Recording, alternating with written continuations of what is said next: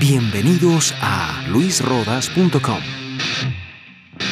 Si alguien por alguna extraña razón me preguntara, en todos estos años de ministerio, ¿cuál, ¿cuál has visto como el mayor problema de la iglesia actual? Bueno, no sé si alguien me preguntaría eso a mí, pero si me lo preguntara, sin duda respondería la falta de quebrantamiento.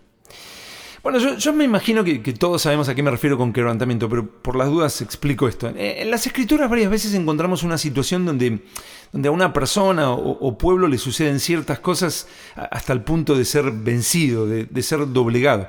E, esto le podía pasar a un pueblo impío como, Moab. En Jeremías 28 Dios habla de los moabitas y, y, cómo sufrirían toda clase de desastres. El versículo 15 de Jeremías 28, 15 dice, destruido fue Moab el versículo 20 afirma, Moab fue quebrantado. Y el versículo 25, cortado es el poder de Moab y su brazo quebrantado. Moab enfrentó ciertas adversidades que lo llevaron hasta el punto donde descubrió que su fuerza no, era suficiente para lo que estaba enfrentando y fue vencido. También Dios le, advirtió a Israel desde el principio qué haría si se rebelaba a él. Le dijo en Deuteronomio 28:33, serás quebrantado. Y también las escrituras enseñan que Dios provoca ciertas adversidades en la vida de las personas para que se vuelvan a Él. El Salmo 93 dice, vuelves al hombre hasta, hasta ser quebrantado y dices, convertidos, hijos de los hombres.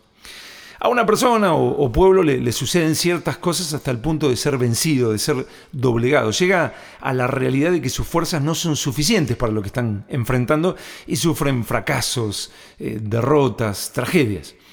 El quebrantamiento es ese tiempo doloroso, un tiempo realmente doloroso en que te das cuenta que nada de lo que tienes o nada de lo que eres sirve de algo para lo que estás enfrentando. Es como estar tirándole piedras a un ejército enemigo que viene, que viene con misiles nucleares. El, tal vez mejor tenista argentino de todos los tiempos, Guillermo Vilas, dijo que los partidos se ganan en el momento en que el contrario se da cuenta que no puede ganar. a partir de ahí el contrario se entrega. El quebrantamiento es ese tiempo donde te das cuenta que no tienes absolutamente nada para ganar, que, que lo que eres y tienes hace absolutamente imposible que ganes. Pero esto es lo, impresionante con Dios. Es justo en ese momento cuando te das cuenta que es completamente imposible de que ganes, que es completamente imposible de que lo logres, que si dejas de confiar en ti mismo o en alguien más que no sea Dios, cuando reconoces tu absoluta incapacidad y confías plenamente en Dios, es justo ahí que empiezas a ganar. Por lo que la frase de Guillermo Vilas era, los partidos se ganan en el momento en que el contrario se da cuenta que no puede ganar. Pero con Dios es, los partidos se ganan en el momento que te das cuenta que no puedes ganar, pero que Dios sí. El Señor en, las primeras palabras del Sermón del Monte en, Mateo 5.3 presentó un, claro contraste, un tremendo contraste. Eh, dijo, bienaventurados los pobres en espíritu, porque de ellos es el reino de los cielos.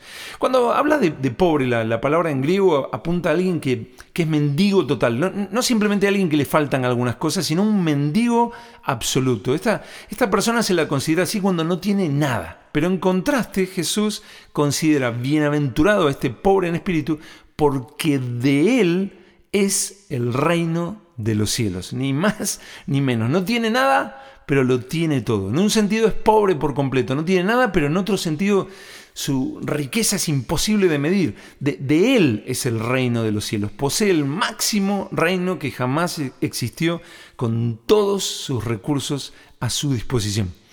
Se trata de una persona que por sí mismo se declara en bancarrota absoluta, pero que cree que en Dios tiene absolutamente todo.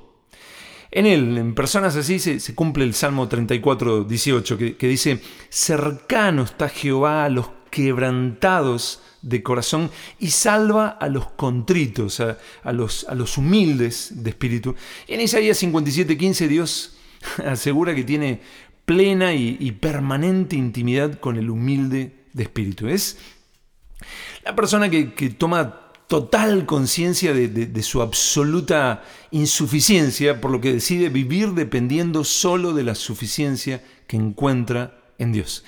Él, no se conforma alegremente con su estado de, pobreza absoluta. Nunca falta el que se toma de esas palabras de Jesús para decir, y ahí está, solo podemos vivir de, forma mediocre, somos pobres en espíritu. Eso, es no, conocer el resto del sermón de Jesús en, Mateo capítulos del 5 al 7. Este pobre en espíritu debe, debe utilizar a tal grado el reino de los cielos que, ahora posee como para ni más ni menos ser la sal de la tierra, la luz del mundo, según Mateo 5, versículos del 13 al 16. Él, él no podría más que fracasar, pero, pero ahora, según Mateo 5, se le envía a una piedad mayor a la de los escribas y fariseos, abandonar todo enojo, a, ni mirar con deseo a la, a la esposa de otro hombre, sino más bien vivir en fidelidad con su esposa por el resto de su vida, a que su palabra sea siempre creíble, a amar a sus enemigos como si fueran las personas más confiables y dignas de la tierra. Según Mateo 6, se le envía a dar de su dinero, a, orar y, y ayunar con motivaciones correctas, a vivir haciendo cosas que ganen recompensas celestiales, menospreciando lo que las riquezas terrenales le pueden dar, mientras confía que tiene todos los recursos a su favor. Y según Mateo 7 se le envía a mantener un corazón libre de crítica con una vida en perfecta coherencia con lo que dice creer. Ni más ni menos se nos envía estas cosas. sin duda es un, contraste abismal. es, el que no tiene nada, pero lo posee todo. Por sí mismo no, tendría ni un pedazo de pan, pero le fue dada la, infinitud del, reino supremo. Por sí mismo sería un fracaso sin, sin la más mínima posibilidad, pero que en Cristo tiene absolutamente todo, todo, todo, todo lo que necesita. Las inescrutables riquezas de Cristo, como habla Efesios 3.8, siempre están a su disposición, por lo que puede hacer justamente lo que otros dicen que es imposible de hacer. Como afirma 2 de Pedro 1.3, todas las cosas que pertenecen a la vida y a la piedad nos han sido dadas por su divino poder. Nuestro es el reino de los cielos y nuestro ministerio puede reflejarlo cada día. Como escribió Pablo en 2 de Corintios 6.10, como pobres, mas enriqueciendo a muchos. Como no teniendo nada, mas poseyéndolo todo. Esto es absolutamente vital. No podemos, por eso vivimos dependiendo de Dios. Podemos, porque dependemos de Dios. ¿Cómo sabemos que Dios lo, va a hacer? Porque Jesús nos prometió que si vivimos así, en Él todos los recursos del reino de los cielos ya son nuestros. ¿Cuántas frustraciones en el ministerio, hermanos? ¿Cuántas frustraciones en el ministerio se terminan cuando esto deja de ser algo que solamente predicamos a otros y empezamos a vivirlo nosotros? ¿Qué, qué promesa tan gigante, qué, qué, fuente tan inagotable. Eh, Cristo en nosotros, la, esperanza de gloria futura, pero también un anticipo de esa gloria, como habla eh, Efesios 1, del 11 en adelante, que habla de la, herencia y que ahora tenemos las arras de, esa herencia en nosotros. Infinidad de cosas que, que se hacen en la iglesia en la iglesia actual son simplemente fruto de una iglesia no quebrantada. Una, iglesia que está muy lejos de darse cuenta que solo Dios tiene fuerzas suficientes para que cumpla su misión. Mi amado hermano, creo que Dios tiene mucho para decirnos hoy a través de Jeremías 17, versículos del 5 al 8.